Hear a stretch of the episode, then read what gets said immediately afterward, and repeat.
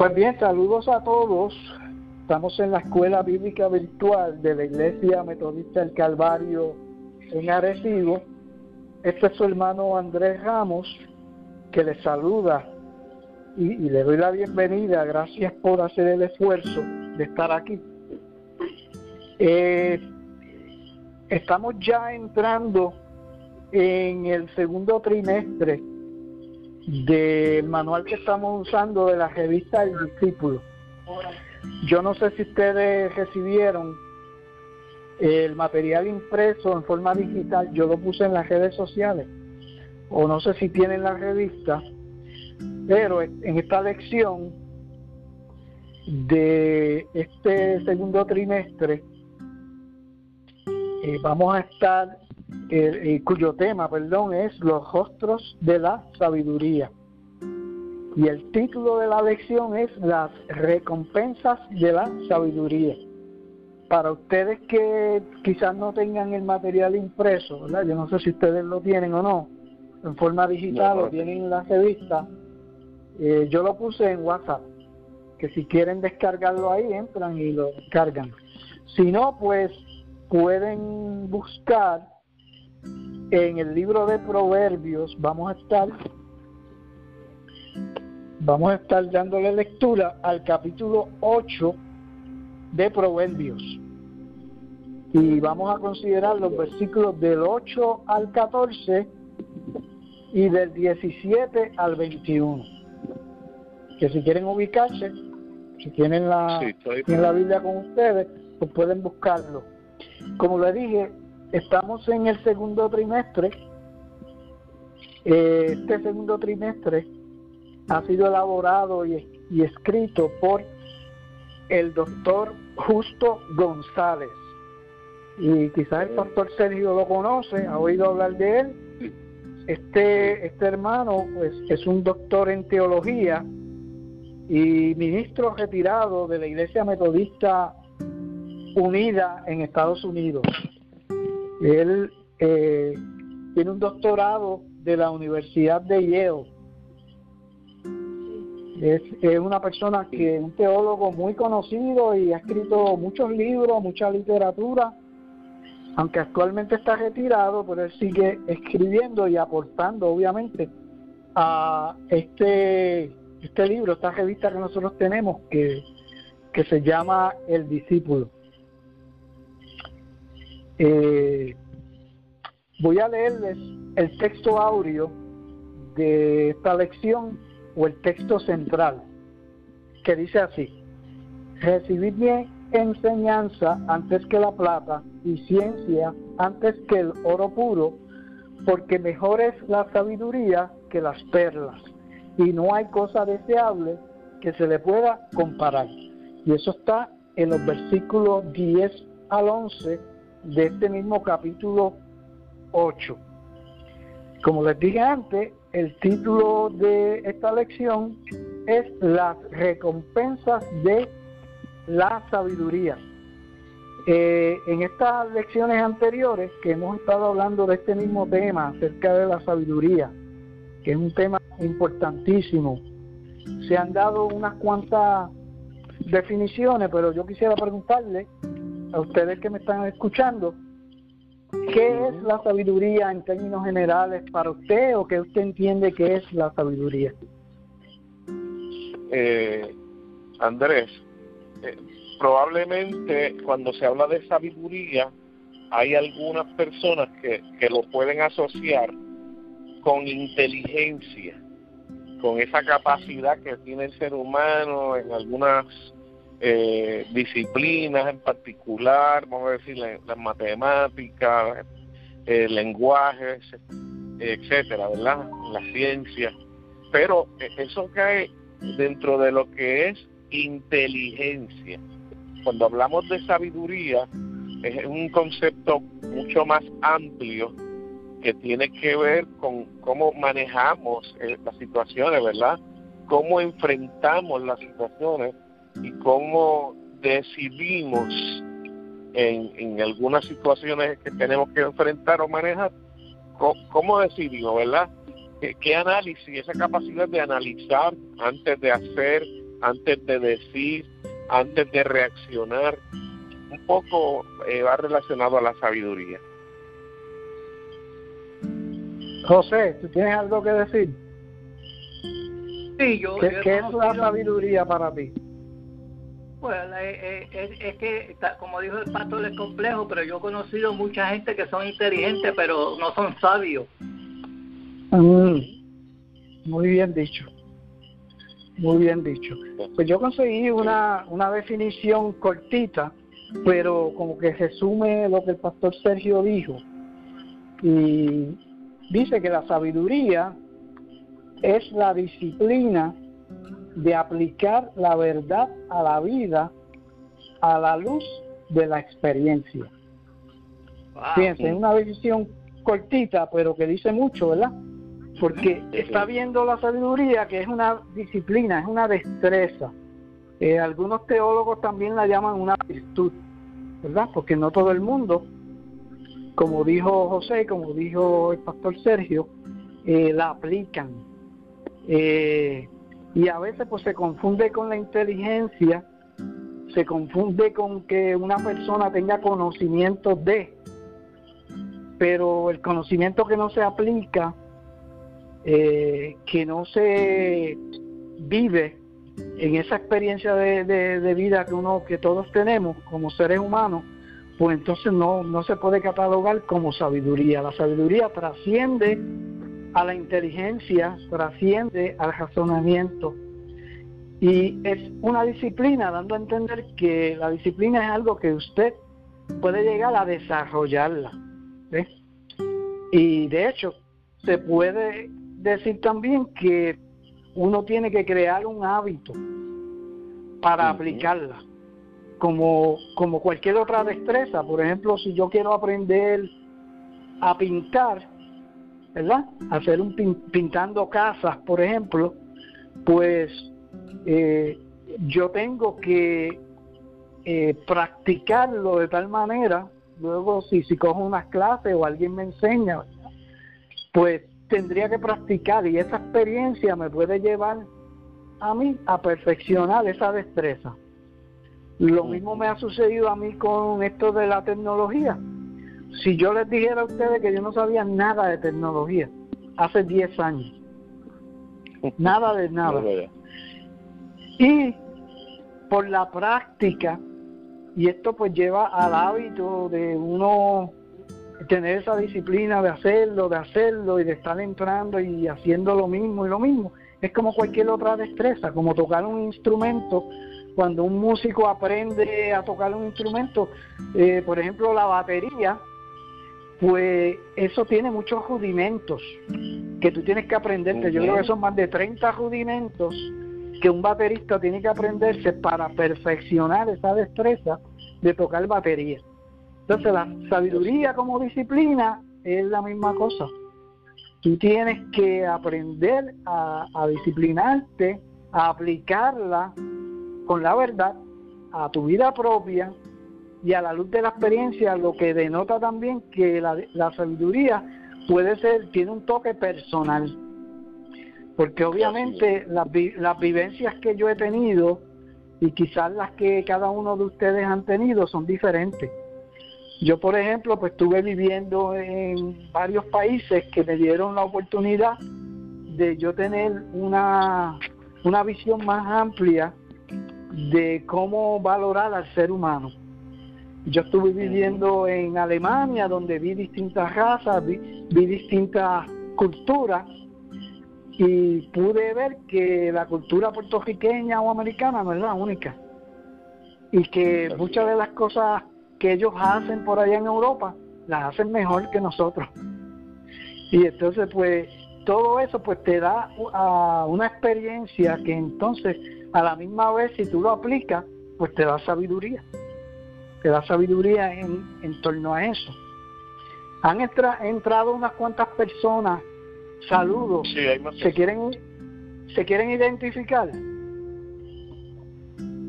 Hello, ¿me oyen? Parece que Marta está por ahí, Marta Onofre. Sí, sí por primera vez. Qué bien, qué bien, Martita.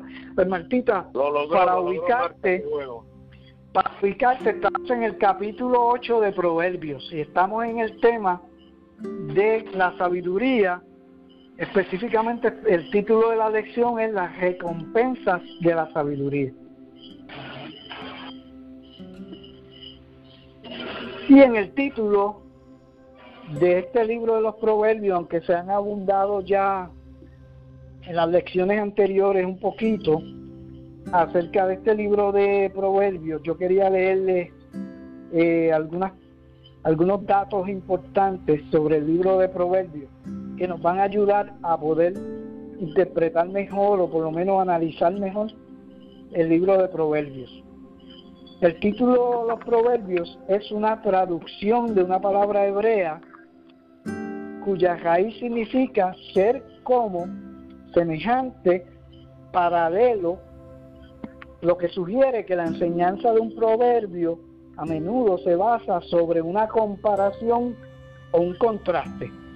Y eso es lo que vamos a ver cuando eh, leemos este libro de los proverbios, ya vamos por el capítulo 8 y hasta ahora pues no hemos entrado en sí a hablar sobre algunos de los proverbios, que yo creo que es hasta después del capítulo 10 que podemos ver algunos de estos proverbios.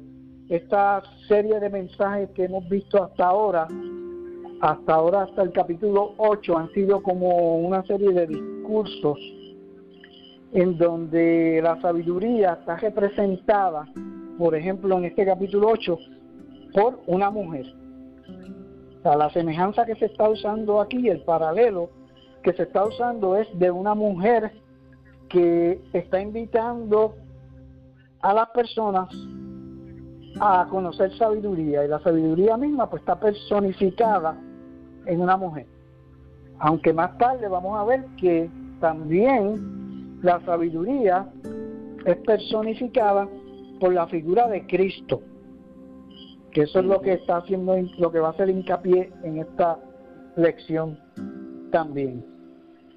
Eh, también quería leerle que Salomón, que se cree tradicionalmente que escribió la mayoría de los proverbios, en Segunda de Reyes, cuando tengan tiempo, busquen el capítulo 4, versículo 32 de Segunda de Reyes, donde dice que Salomón compuso tres mil proverbios.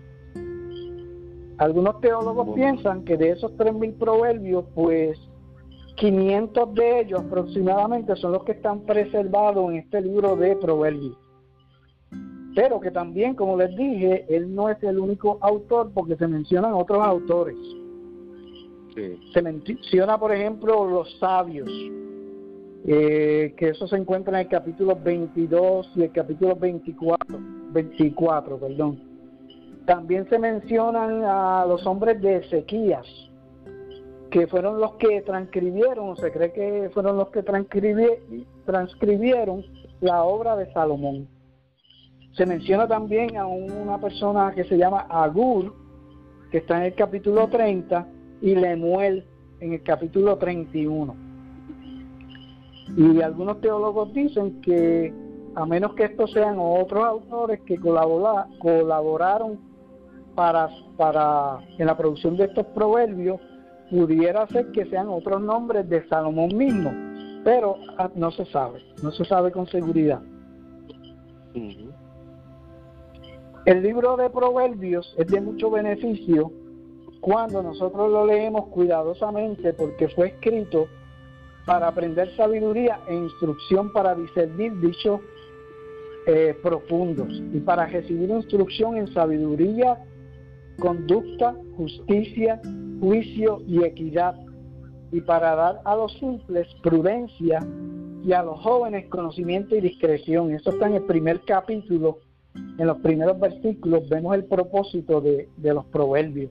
Y es importante que estos valores sean transferidos de una generación a otra, y por eso es que Salomón enfatiza eh, y hay unas imágenes como de un padre dirigido a un hijo, porque tradicionalmente se piensa también que en la cultura judía los padres cuando educaban a sus hijos, uno de los primeros libros que ellos utilizaban para enseñarles era este mismo libro de Proverbios, porque este libro de Proverbios, como es una es una forma poética y rima, porque son son como dichos que riman en el lenguaje hebreo, si uno lo fuera a leer, muchas de las palabras suenan más o menos igual o terminan igual como cuando usted rima una prosa o rima un poema. Y eso lo utilizaban para enseñar al niño. Eh, estos proverbios se, utilizaban para enseñar al niño y enseñarle cosas prácticas acerca de la sabiduría y obviamente acerca de la ley del Señor. Ahora también Cristo está en los proverbios. Eh, y esto es lo que vamos a ver en el capítulo 8. El autor de Proverbios quiso que los creyentes no solo escucharan la verdad, sino que también aplicaran esa sabiduría a sus vidas. Proverbio llama a hacer que la sabiduría se encarne. Y eso es lo que estamos viendo, lo que vamos a ver en el capítulo 8. De hecho, así fue cuando los tesoros de la sabiduría y del conocimiento se hicieron carne en Cristo. Esto lo podemos ver cuando leemos el, el Evangelio de San Juan en el primer capítulo, donde habla de la encarnación de Cristo, ¿no? Y también lo podemos ver en Colosenses capítulo 2, versículo 3, que habla de esa encarnación. Si bien los lectores de Proverbios tenían la guía de la sabiduría en la palabra escrita, los creyentes del Nuevo Testamento llegaron a conocer la palabra de Dios en forma humana. Por eso Cristo no, solo, no solamente encarna los proverbios, sino que en realidad Dios le ha hecho nuestra sabiduría. Y eso está en 1 Corintios capítulo 1 30, que Cristo se le llama la sabiduría de Dios. Ahora bien, vamos a entrar a estos versículos y yo voy a pedirle su ayuda para que no, no me quede yo sin voz. Me van a ayudar a leer, alguien que me pueda leer los versículos del 8 al 14. Y tienen para escoger la versión Reina Valera o la versión popular. Eh, tengo la versión nueva internacional, ¿puede ser esa? Sí, sí, muy bien. Proverbio 8 del del 10 dijo Del 8 al 14. 8 al 14, dice así, las palabras de mi boca son todas justas, no hay en ellas maldad ni doblez. Son claras para los entendidos e irreprochables para los sabios. Obtén por mi instrucción, no por la plata, por el conocimiento, no por el oro refinado.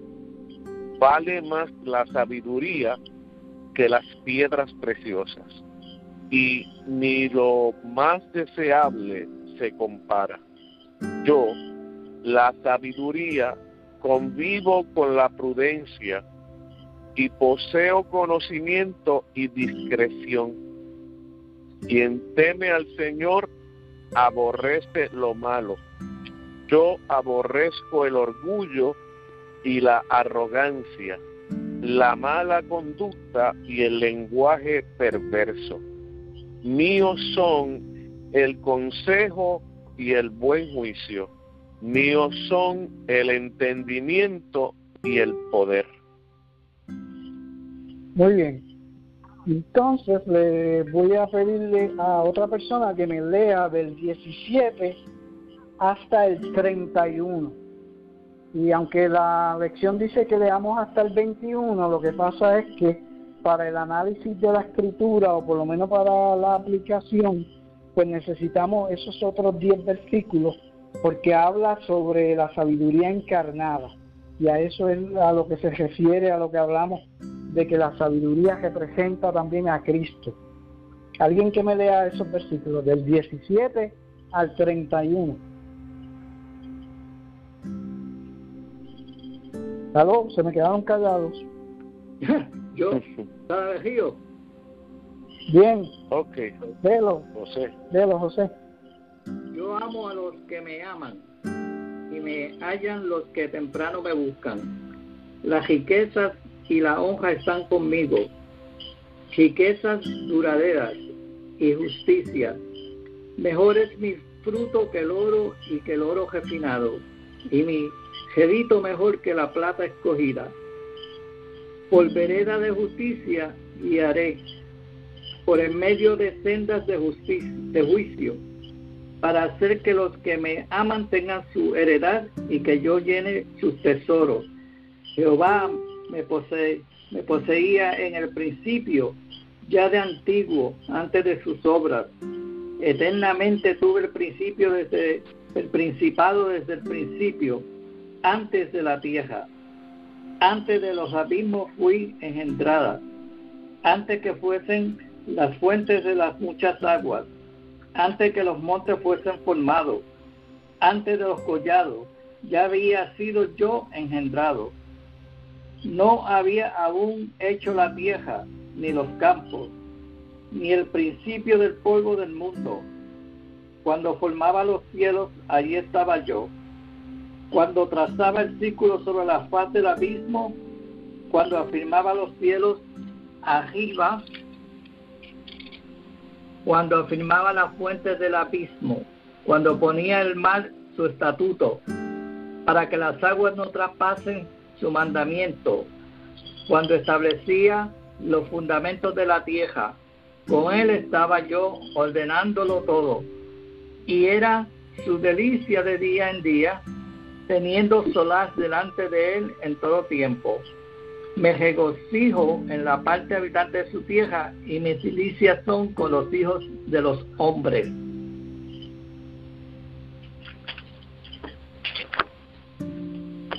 Ok, muy bien. Eso fue hasta el 31, 20. Ok, muy bien.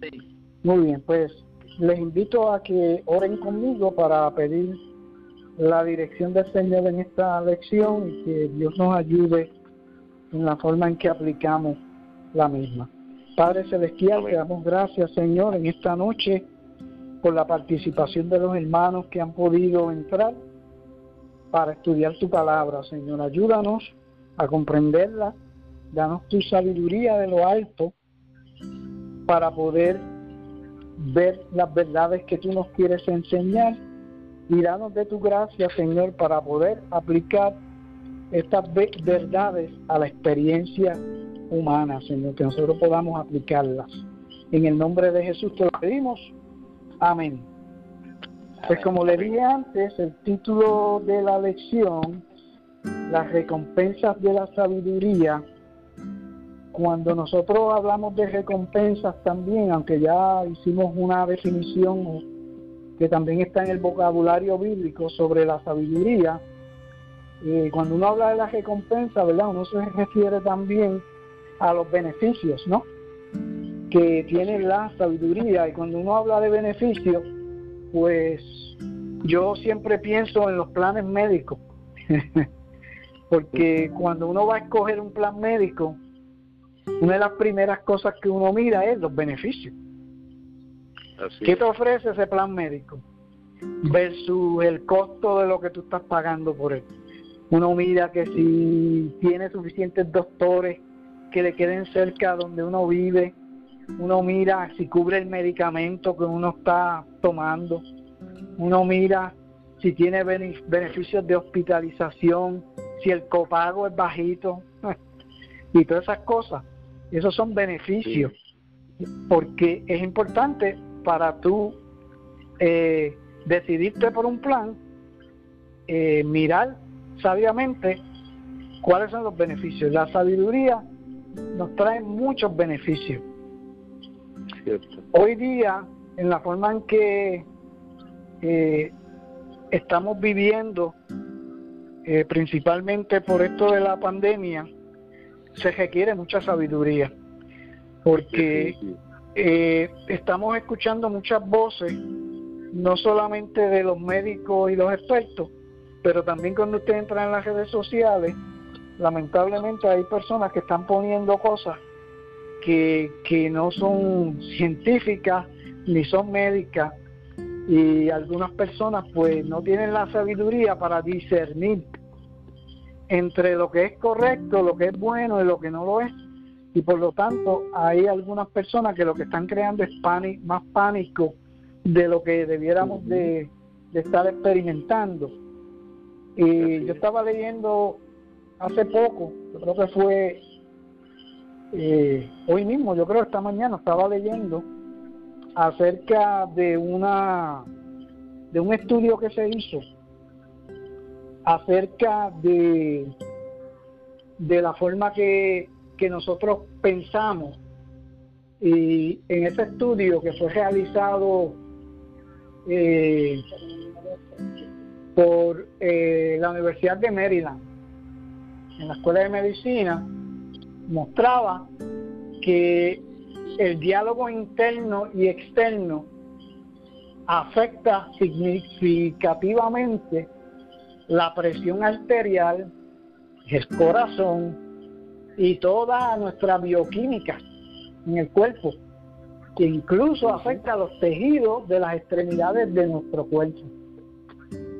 Y en este estudio que se hizo, que la Fundación Nacional de Ciencia o the National Foundation of Science, que lo publicaron en un artículo en el 2005, eh, dice también que el ser humano tiene alrededor de 12.000 a 60.000 pensamientos por día. De esos pensamientos, un 80% son pensamientos negativos. Y un 95% de estos pensamientos son repetitivos. O sea que son exactamente iguales. Ahora, imagínese usted, si cuando usted escucha las noticias cuando escuchas que estas personas que están trayendo información que no es científica ni médica, y esos pensamientos se le quedan ahí, y 95% de ellos son repetitivos, ¿cómo usted cree que eso afecta a la persona? Y es terrible. Y a veces se le, yo creo que, validez o valor a, a todo lo que se ve por las redes cuando y en un tiempo como este hay que tener precisamente sabiduría para discernir sabiduría. darle importancia exacto entonces desde esta perspectiva también nosotros debemos identificar que el ser humano tiene un problema espiritual verdad y ese problema, ese problema espiritual es lo que infecta nuestra mente, que ya lo vimos con los pensamientos, como de un promedio de 12.000 a 60.000 pensamientos aproximados por día que uno tiene, eso es como 50 pensamientos cada minuto. Eh, pues la mayoría, la mayoría son negativos. Y eso afecta o infecta nuestra mente, infecta nuestra voluntad, nuestras emociones y nuestro cuerpo físico. Nuestro cuerpo físico. Y como nosotros como creyentes hemos podido identificar que eso se debe a que el ser humano nace con lo que la Biblia dice que es una naturaleza pecaminosa. Y es, la naturaleza con la cual todos nacimos. Esa naturaleza, que también la Biblia le llama pecado, nosotros, es lo que impide que nosotros podamos tener una conexión con Dios es lo que impide que nosotros podamos tener eh, una paz con Dios. La Biblia nos da la solución a eso, ¿verdad? Que ya muchos de nosotros como creyentes la hemos experimentado y es el nuevo nacimiento. Cuando nosotros llegamos a Dios buscando su ayuda y pedimos su perdón por nuestros pecados y nuestra rebelión contra Él, poniendo nuestra confianza en su Hijo Jesucristo, y lo que Él realizó en la cruz del Calvario, Él entonces nos da una nueva naturaleza, nos da un nuevo comienzo y es lo que la Biblia dice que Él nos transforma, pero que eso no termina ahí porque es el comienzo y nos sigue formando.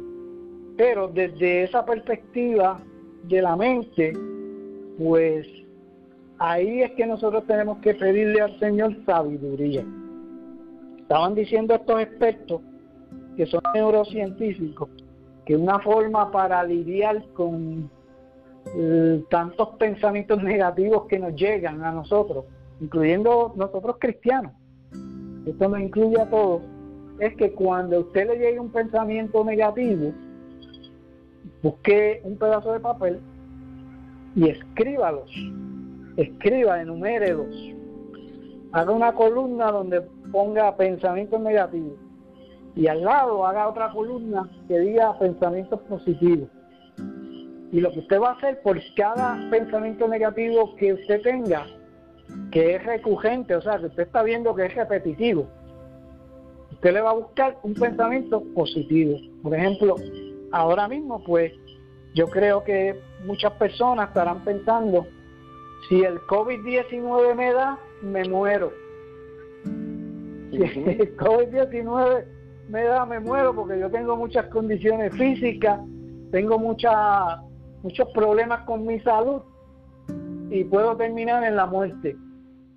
Y eso, mis hermanos, está llevando a muchas personas a la depresión, a, un temor exagerado de terror, de que la persona pues puede este, aislarse demasiado y no hacer eh, lo que cotidianamente nosotros hacemos, lo que diariamente hacemos. Incluso ir al supermercado, ir al doctor para nuestra cita, etcétera.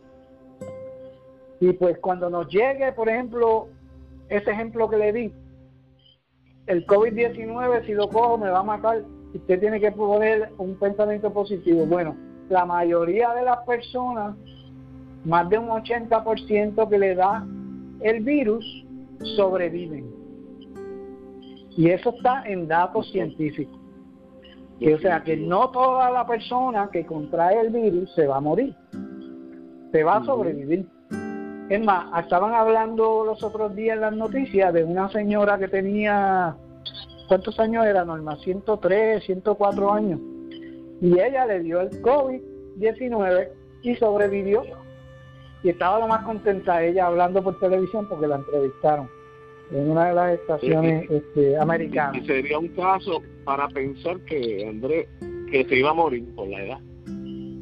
Exacto, que por la edad se iba a morir pero no fue así, no sucedió así, porque eh, ahí es donde nosotros tenemos que buscar la sabiduría y por eso es que le digo que en tiempos como ahora necesitamos más aún sabiduría de lo alto para lidiar con todo esto que estamos bregando porque obviamente nadie se había enfrentado a una pandemia hace más de cuánto como 100 años dicen. Casi 100 años verdad de la última pandemia que hubo. Y eso es para, para ponernos a pensar sobre la sabiduría.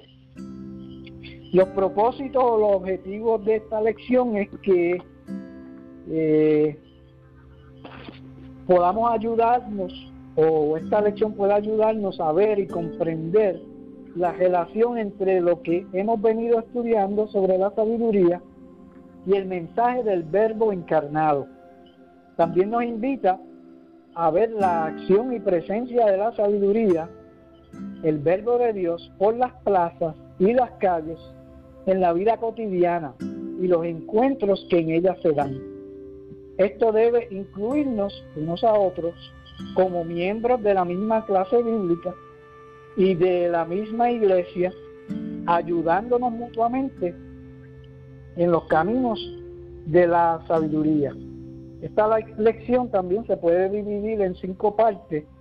La primera parte que el doctor Justo González nos indica es que eh, la invitación de la sabiduría, que es en los primeros versículos, se enfocan en esa invitación que hace eh, la sabiduría encarnada o la sabiduría personificada por una mujer, ¿verdad? Como leímos en los primeros versículos que leyó el pastor Sergio donde una mujer está haciendo un llamado, ¿verdad? Una invitación a la sabiduría en las calles, en las aldeas.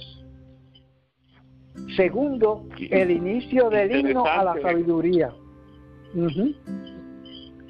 Eh, interesante el que cuando, cuando uno mira el texto es como si la misma sabiduría se encarnara y es la que está hablando, ¿no? Sí, es la que está hablando, ¿no? exacto. porque como leímos antes también, este, los proverbios se han escrito de una manera en donde se usa mucho el paralelismo, se usa mucho las comparaciones, las metáforas, todas esas cosas que representan una cosa, una cosa representa otra.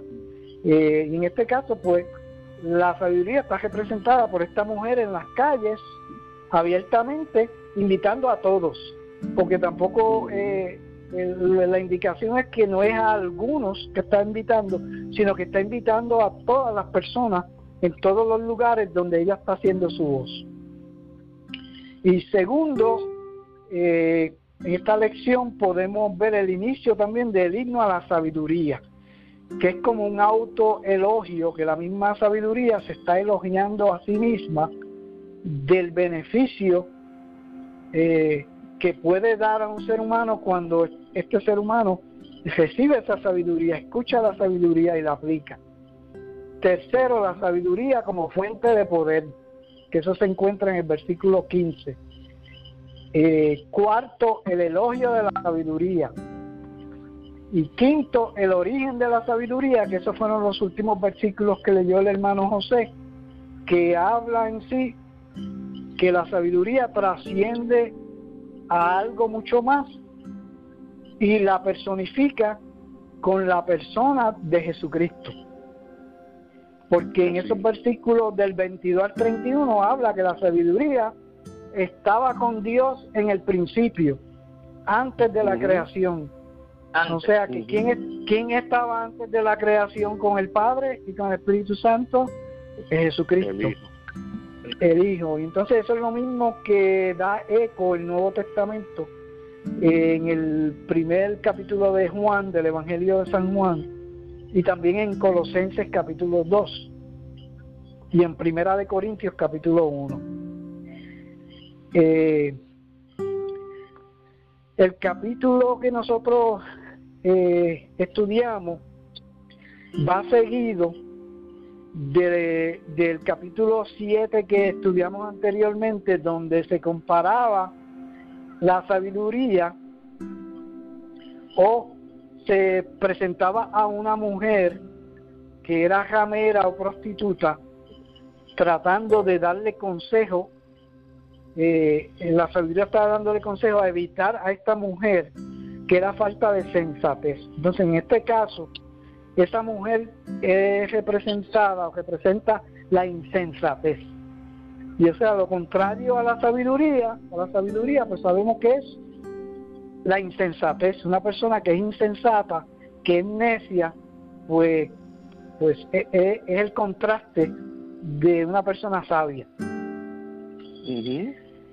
Y en el último versículo de ese capítulo 7 se le advertía que tal mujer, si ese joven eh, seguía el consejo de ella, lo iba a conducir no solamente a la destrucción de su vida, sino a, la muerte misma. Ahora bien, en el capítulo 8 de Proverbio también estamos escuchando otra voz femenina, que como les dije antes, eh, hace como un contraste, ¿verdad? Con esta voz de esta mujer en el capítulo 7, que es una jamera o una prostituta. Y la sabiduría llama a seguir otros caminos, mientras que esta mujer eh, inducía al joven a, a, cometer lo insensato, esta otra mujer pues llama a la sabiduría. Eh, en este estudio, eh, inmediatamente de uno haber leído estos, estos versículos, porque siempre, si usted lee la revista, ¿verdad? Para aquellos que la tienen o pueden tener acceso al, a, la edición este en PDF, pues hay unas lecturas que se supone que uno lea antes de la lección. Y en la lectura del sábado, pues nos decía que leyéramos del capítulo 28, de los versículos 22 al 36. Porque este traía luz a dos pasajes, que son los versículos en este capítulo donde se hace la comparación o se personifica la sabiduría con la persona de Cristo.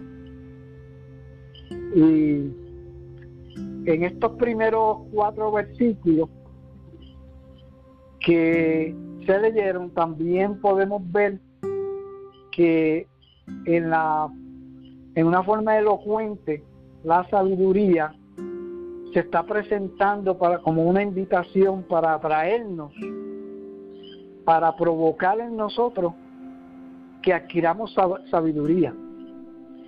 Y también se presenta como en los versículos posteriores en una forma poética para elogiarse a sí mismo. Y aunque uno dice, bueno, pues las personas no deben de elogiarse, pero recuerden que no podemos leer el libro de Proverbios literalmente eh, muchos de, de, estos proverbios e incluso estos discursos que comienzan, pues no se pueden leer todos literalmente.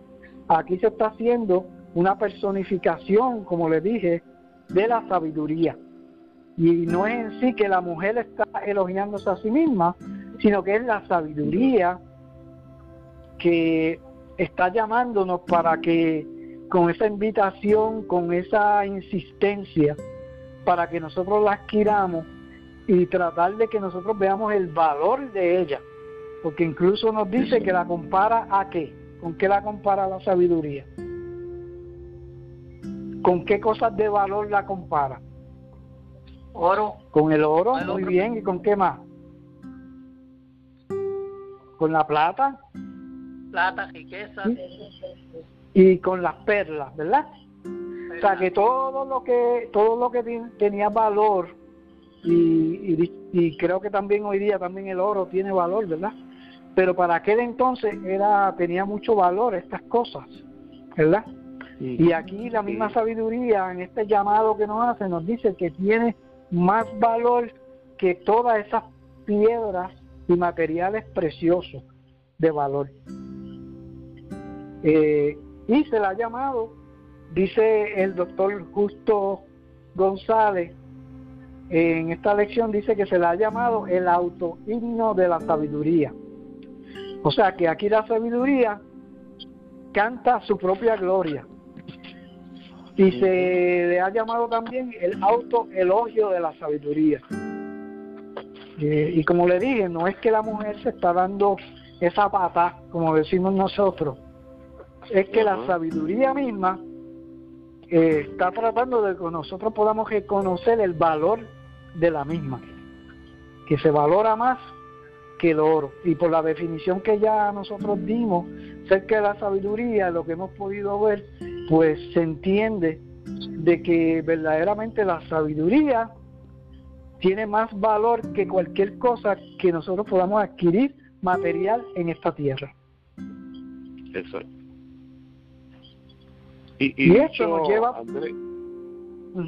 Dicho de otra forma, eh, eh, eso mismo a la inversa, de qué nos vale a nosotros tener todo el oro, todas las riquezas, todas las, todo lo material, pero si, si la vida la conducimos sin sabiduría, pues no tiene el significado, el valor que debe tener la vida.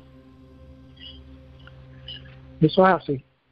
Y como les dije, más allá de lo que la esta personificación de la sabiduría que se usa en forma de mujer, más allá de eso, en estos versículos que les mencioné, del 21 al 32, también hay un elemento importante.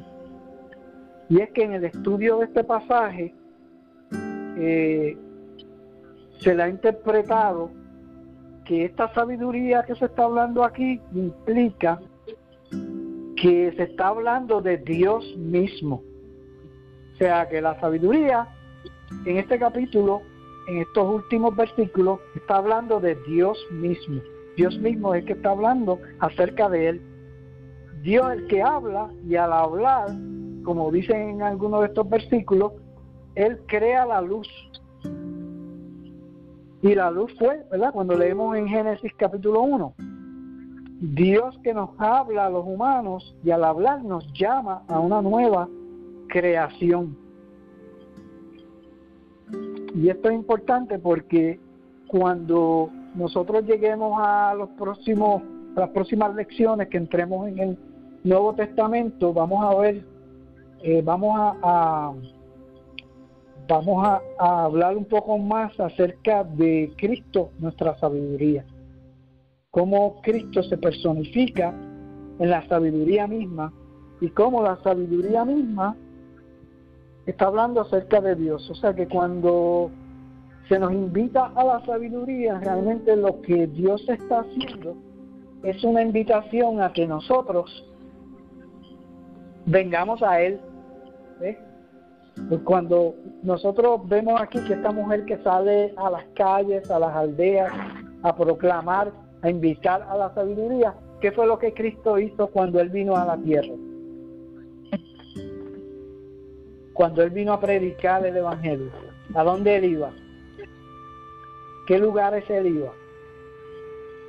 Iba por todas las comunidades, especialmente donde había eh, donde más necesidades había, donde estaban los pobres, donde estaban los olvidados, los marginados, y, y, también en muchos de esos movimientos que hizo, eh, se hacía chocar los planteamientos de sabiduría que tenía con la religiosidad un tanto vacía, hueca, llena de reglas, pero ausente en un sentido de sabiduría para cómo vivir y manejar la vida.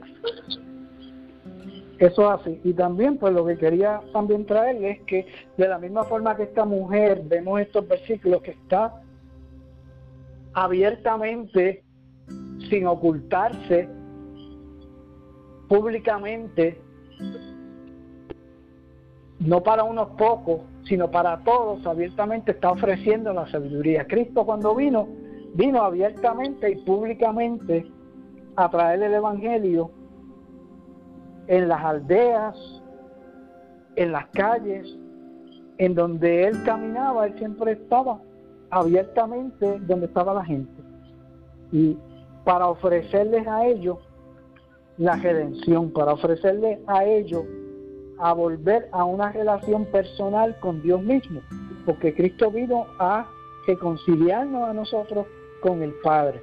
Él vino a que esa relación que inicialmente el ser humano tenía en el inicio, cuando había un diálogo abierto entre el hombre y Dios, ¿se acuerdan? En los primeros capítulos de Génesis decía que Dios hablaba abiertamente con, con Adán y Eva. Y Luego del pecado, pues esa comunicación, ese diálogo se rompió por el pecado. Cristo vino a restaurar esa comunicación y Cristo en su sabiduría o Dios en su sabiduría usó a su Hijo para traernos a nosotros a Dios mismo, al Padre, para, traernos de vuelta. Entonces, también Pablo más tarde también habla que Jesucristo es la sabiduría de Dios. Y que esta sabiduría de Dios estaba escondida por mucho tiempo en el Antiguo Testamento, muchos de estos profetas que profetizaron acerca de Cristo, ellos a veces ni entendían de qué estaban hablando ni cuándo estos sucesos se iban a cumplir. Por ejemplo, cuando el profeta hablaba de que la Virgen, la Virgen iba a dar a luz un hijo y su nombre se iba a llamar Emanuel y todas estas cosas, estas profecías, ellos no entendían toda esta sabiduría que ellos estaban escribiendo acerca de este Mesías que iba que habría de venir estaba como escondida y no se vino a revelar hasta que Cristo vino, murió y resucitó. Entonces fue que muchos de los ojos, dice de, ah, incluso de los discípulos, se abrieron y pudieron entender todas estas profecías porque esa sabiduría como que estaba escondida.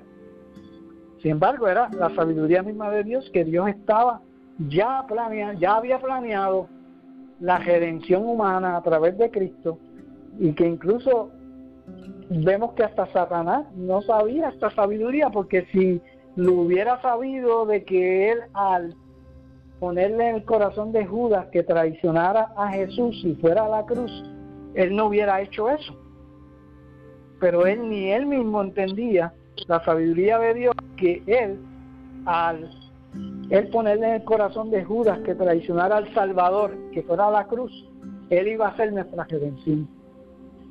Él iba a ser nuestro Salvador. Si él hubiera sabido eso, no, no hubiera servido en los planes de Dios para que la redención se llevara a cabo.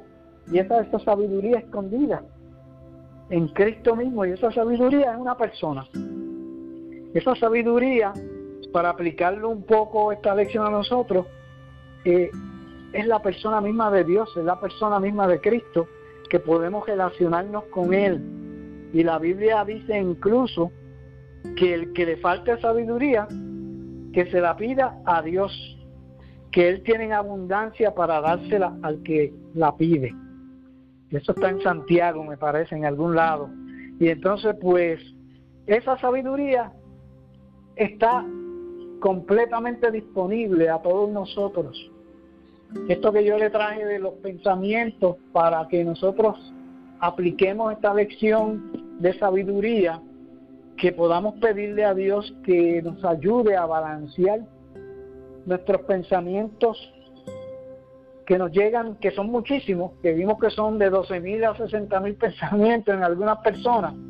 Yo diría que estos son los más dotados que pueden tener tantos pensamientos, pero como quiera que eso sea, tenemos muchos pensamientos negativos y hay que balancearlos con pensamientos positivos. Y por eso también hay un texto bíblico que dice que nosotros debemos de poner pensamientos que sean buenos, que sean pensamientos de excelencia, que sean pensamientos que incluyan, eh, que, te, que procuren que nosotros alabemos a Dios. Y todos estos pensamientos tienen que de alguna forma dominar estos pensamientos negativos porque son demasiados. Y para adquirir sabiduría necesitamos de alguna forma crear esta disciplina de tener buenos pensamientos, por lo menos eh, enumerar los que nos vienen negativos para ponerlos en un papel para que así no los sigamos repitiendo. Porque, óigame, a veces estos pensamientos pues, pueden ser pensamientos en contra de una persona, eh, un resentimiento, eh, puede ser este un pensamiento eh, que puede hacerle daño a otra persona. Entonces, pues tenemos que tratar de tener un balance y un chequeo diario de estos pensamientos y si nos ayuda en esta disciplina a crear un hábito de poder cambiar la forma en que pensamos para así, en esta forma sabia, nosotros poder adquirir más sabiduría, porque la sabiduría, como leímos, viene también de la experiencia personal.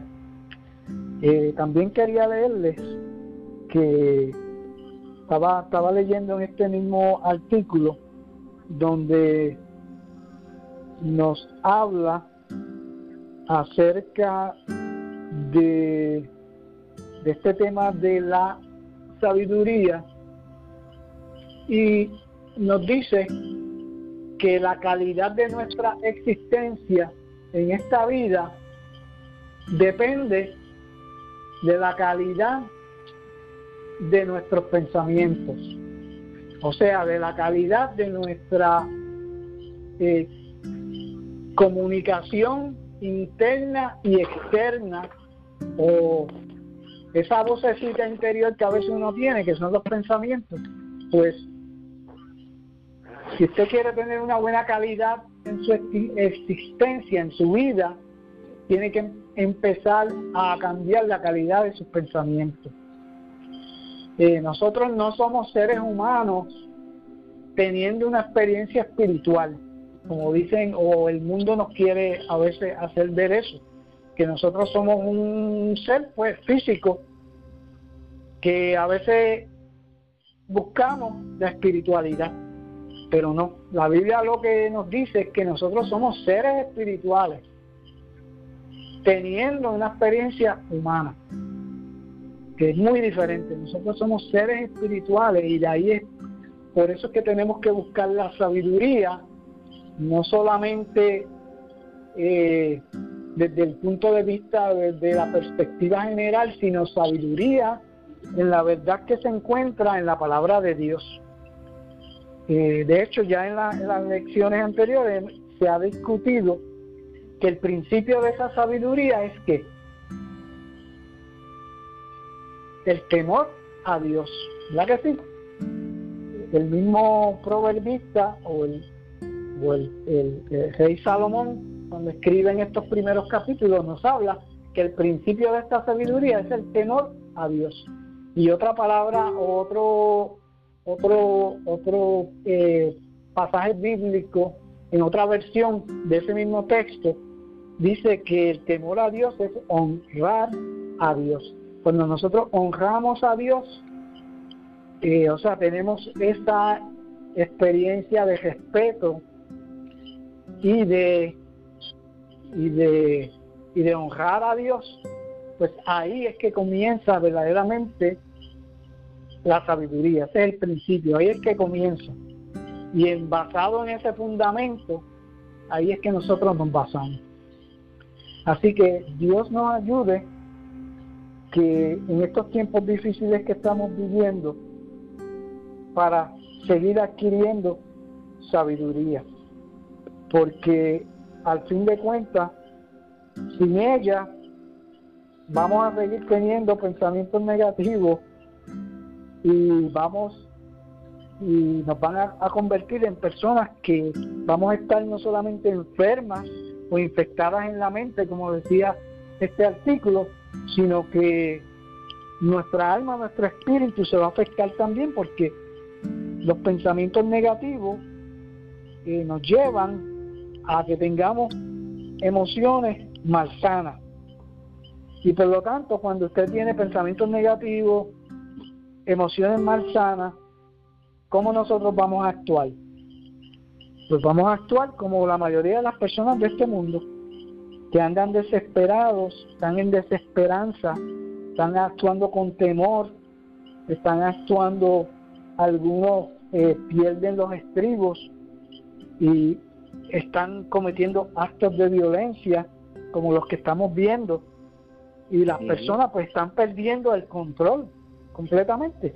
Pero nosotros no, porque somos creyentes, hemos nacido de nuevo, hay una naturaleza nueva, y si nosotros dejamos que ese aspecto de la sabiduría nos oriente, nos ayude cuando acudimos a Él en la persona de Jesucristo, por la, con la ayuda del Espíritu Santo, pues nosotros vamos a ser personas sabias, que no solamente podemos eh, eh, mejorar la calidad de nuestra existencia en esta vida, pero podemos ayudar a otros, ¿verdad? Porque el, el mensaje primordial es este, que, que al adquirir sabiduría, nosotros podemos compartir esa sabiduría con el que la necesita, decirle, mira, tú lo que necesitas es recibir a Jesucristo como tu Salvador y tú vas a ver cómo tu vida va a cambiar. Tú vas a ver cómo tu, tu estado mental va a cambiar, tú vas a tener paz y vas a experimentar eh, la paz del Señor. Y por eso necesitamos esa sabiduría de Dios. No sé si ustedes tienen algún comentario o quieren añadir algo o eh, tienen alguna pregunta. No quiero extenderlo mucho y darle mucha lata a ustedes. Eh, ¿Tienen alguna pregunta, algún comentario? Eh, comentario, Andrés, eh, ¿verdad? Primeramente agradecer esta clase. creo que es un tema tan necesario en todas las etapas de la vida. Y en este tiempo que vivimos, ¿verdad? Aparte de lo que cotidianamente sucede, eh, esta situación que vivimos, ¿verdad? Amerita de personas que tengamos sabiduría para saber qué decir, qué no decir, qué hacer, qué no hacer. Y, creo que esa tiene que ser la petición delante del Señor que todos nosotros, ¿verdad? Como creyentes, pidamos todos los días cuando vamos a empezar el día, Señor, dame sabiduría para lo que tenga que enfrentar hoy, para que en mi decir, en mi hacer, en mi callar, en mi no hacer, yo refleje que tú estás eh, en mi vida. Eh, me parece muy necesario este tema y del que más allá de la clase de hoy tenemos que seguir reflexionando para eh, tener una vida adecuada, correcta como creyente. Como, como comentario adicional, debo decir que el doctor Justo González eh, es el autor de de varios libros, ¿verdad? Que tenemos eh, a, bien nosotros como metodistas estudiar y como otros eh, creyentes. También eh, cuando vamos a, al himnario Mil Voces para celebrar, encontramos el credo hispano y él es el autor de ese credo hispano. Y como por último, eh, el, el evento de educación continua de los pastores y pastoras metodistas en Puerto Rico se le llama Pastoralia y en la que estaba pautada eh, para este esta, estaba para este año el invitado y recurso era el doctor González pero por asunto de esta pandemia eh, no se va a realizar pero es un gran recurso, ¿verdad? Y un gran teólogo de este tiempo contemporáneo. Sí, muy de acuerdo. Muchas gracias, pastor. Eh, ¿Alguien más tiene algún comentario, alguna pregunta? Y si tienen algo por lo cual quisieran que nosotros oremos, aprovechar esta oportunidad, ¿verdad? Vamos a hacer la oración final. Eh, si tienen alguna petición, algo que les está preocupando, eh, algo por lo cual ustedes quisieran orar, pues este es el momento, si ustedes lo quiere compartir. Yo quiero que sigan orando por mi tío Wilfredo Soto, papá del pastor Wilfredo Soto, que está muy delicado de salud. Ok. ¿Y los demás hermanos y hermanas? ¿Tienen alguna por petición? ¿Por quién? Por, por Monse Chacón. Por Monse. Por Martita, ¿tiene alguna petición? Hello. No te, no le oigo, Martita. Parece que el micrófono está. Si parece que el micrófono está apagado o algo, déjeme prendérselo aquí, porque parece que lo tenía apagado. Mire, ve ahora. Hello. No. Parece que no hay buena conexión. Pero de todos modos, les doy las gracias a ustedes que se pudieron conectar, ¿verdad? Que sacaron el tiempo. Esto no es fácil de la tecnología. Hemos venido tratando de usar muchas plataformas para hacer esto y tener la oportunidad de que todo el mundo aporte algo, ¿verdad? Porque la escuela bíblica es algo importante, el estudio de la palabra es algo importante Hemos tratado de ponerlo ya grabado en video, pero no es lo mismo cuando uno lo hace y interactúa con los demás hermanos y hermanas. Y por eso pues quisiéramos hacer el intento de por lo menos una vez al mes pues hacerlo de esta forma. Para darle la oportunidad a ustedes a que participen, a que se envuelvan, a motivarlos al estudio de la palabra, porque esto es muy, muy importante. El estudio de la palabra es esencial para que una iglesia pueda crecer y queremos también que, que nosotros como iglesia pues unamos nuestros esfuerzos, nuestros dones que Dios nos ha dado, porque cuando nosotros unimos nuestros dones y los ponemos al servicio del Señor, pues podemos ser una iglesia que sea más efectiva, una iglesia que pueda aportar más a los demás.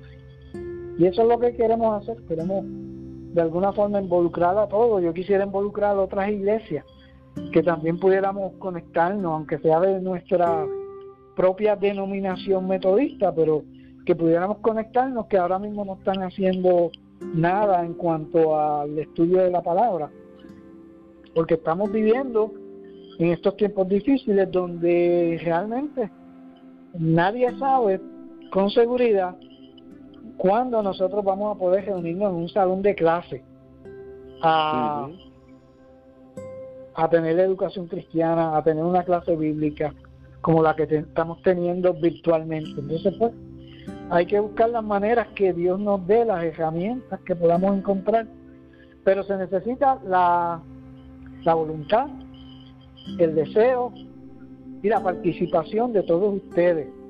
No es que el número haga la calidad, pero mientras más personas se unan, pues más personas se van a beneficiar y van a poder beneficiar a otros. Eh, que eso es lo que, esa, ese es el objetivo de que está en mi corazón, de yo poder enseñar, porque eh, yo puedo enseñarle a una persona como a diez, eso no importa, pero la cosa es que nosotros podamos multiplicarnos y podamos aprender de la palabra y llevar esta palabra a, a las personas que tanto lo necesitan en estos tiempos difíciles. Bueno, pues vamos a hacer la oración. Pastor Sergio, yo no sé si usted tiene el material impreso o tiene la revista, ¿no? No, no lo tengo. No la, ok, entonces yo voy a leer la oración final que está sugerida en la revista y cuando yo culmine eso, si usted es tan amable, y entonces pues ora por las peticiones que se nombraron y nos despide en oración, si es tan amable. Amén. Amén. Y la oración que tenemos en la revista dice así, gracias Dios nuestro, porque desde el principio de los tiempos tu sabiduría nos ha estado llamando e invitando a seguirte. Gracias porque en la plenitud de los tiempos esa sabiduría se encarnó en la persona de Jesús.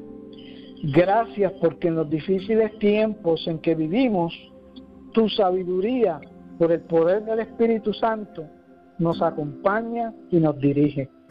Gracias porque al final de los tiempos esa misma sabiduría nos dará la bienvenida a tu reino. En el nombre de Jesús te lo pedimos. Amén. Amén. Oramos. Señor bueno, Dios misericordioso, gracias te damos en esta hora por el día que nos has dado. Y muy especialmente gracias por este tiempo tan refrescante y donde nos hemos podido acercar a la escritura para recibir alimento y palabra tuya, Señor. Gracias por nuestro hermano Andrés, que con tanta dedicación, compromiso y esfuerzo eh, se prepara para que no solamente él pueda escudriñar estas lecciones, sino que otros puedan ser beneficiados, Señor. Te pedimos, Dios, que tú sigas tocando los corazones y que en un propósito intencional podamos seguir esforzándonos, Dios, para escudriñar las Sagradas Escrituras. Mira, Señor Amón, sea Chacón, eh, te pedimos que la salud de ellos y el acompañamiento de ellos en, medio de esta realidad, pues, Señor, sosténles, ayúdales y que ellos sientan ese acompañamiento, esa paz tuya en todo tiempo y en todas circunstancias, Señor. Mira a mi hermana Marta, que ha estado conectada aquí también, que de seguro tiene peticiones delante de ti. Oramos a ti confiadamente por Andrés, por Norma, por Salaberrío, que también tienen peticiones delante de ti. Contestará, Señor, en tu tiempo y en tu voluntad. Y así te sigo pidiendo por mi tío, que tú sigas extendiendo tu mano y que en este momento que está viviendo él, estamos viviendo como familia, tú sigas haciendo presencia y haciendo, mi Dios, que tu gracia y tu misericordia sean nuestra fuerza. Ahora te rogamos que nos des descanso durante la noche. Si tú quieres regalarnos el día de mañana, que lo recibamos con amor, con fe y con gratitud, Señor, y que te seamos fiel en todas las situaciones que la vida nos traiga. Que así sea, Señor, en el nombre de Jesús. Amén y amén. Bueno, pues buenas noches. Gracias por su compañía en este tiempito. Perdonen que nos extendimos un poquito más allá, pero fue que empezamos un poquito más tarde, esperando que otros entraran. Eh, esta lección está ha sido grabada para aquellos que también no pudieron estar con nosotros, pues la puedan escuchar más luego y puedan analizarla y estudiarla. Así que Dios les bendiga, Dios les guarde, nos veremos en la próxima ocasión. Dios te bendiga, Andy. Dios bendiga. Amén, Dios les bendiga a todos. Gracias.